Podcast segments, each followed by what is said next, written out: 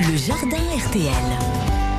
Allez, on, on prend l'air à 7h19. Vous allez peut-être profiter de ces températures euh, clémentes cet après-midi. Séance jardinage. Ça tombe bien, Pierre le cultivateur est là. Bonjour Pierre. Bonjour Antoine, bonjour à tous. On parle euh, ce dimanche compost.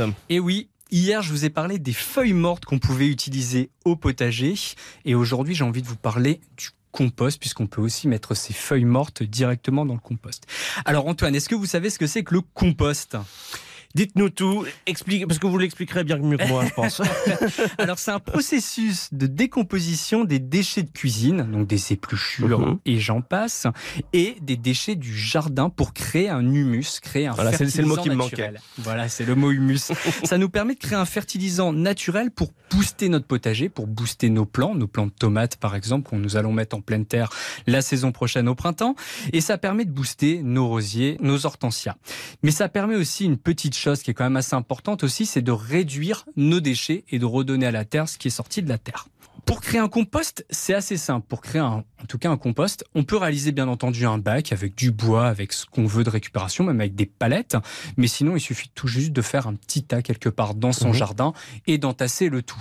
On évite de faire ça tout près de la maison quand même, puisque des fois ça peut dégager des odeurs et ça peut attirer aussi des nuisibles, des petites Ouais. souris, etc. Alors surtout pour moi à la campagne. Donc une fois qu'on a trouvé son emplacement idéal, Oui, on va y ajouter un peu de tout. On y ajoute les épluchures, les épluchures de hum, les Pommes de épluchures, terre, pommes, de terre, pommes, bananes, etc. Et j'en passe. Tout ce qu'on retrouve au niveau de la cuisine, les fins de repas aussi, hein, pourquoi pas. On évite par contre la viande. Pourquoi on évite la viande? C'est déjà elle va être trop longue à se désagréger et surtout ça va attirer les, Les fameux nuisibles.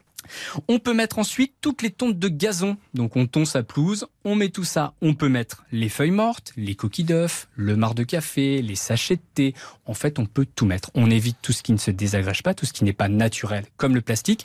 Et surtout, on évite de mettre des choses en trop grosse quantité. On évite par exemple de mettre le marc de café, du café du coin. Ça n'a aucun intérêt. Votre compost va être euh, déséquilibré.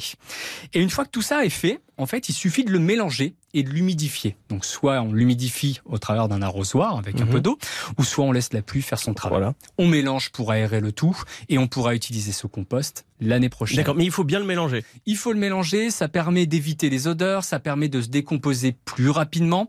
Et si votre compost dégage une odeur trop importante, souvent c'est parce qu'il est trop humide, pas assez mélangé. Donc pour régler ce problème, soit vous le mélangez pour pouvoir aérer le tout, ou soit vous étalez votre compost en surface et ça va permettre de sécher beaucoup plus rapidement. C'est tout de suite plus clair et je vais, je vais mettre en place mon petit bac à compost dès demain. Merci beaucoup Pierre. Merci.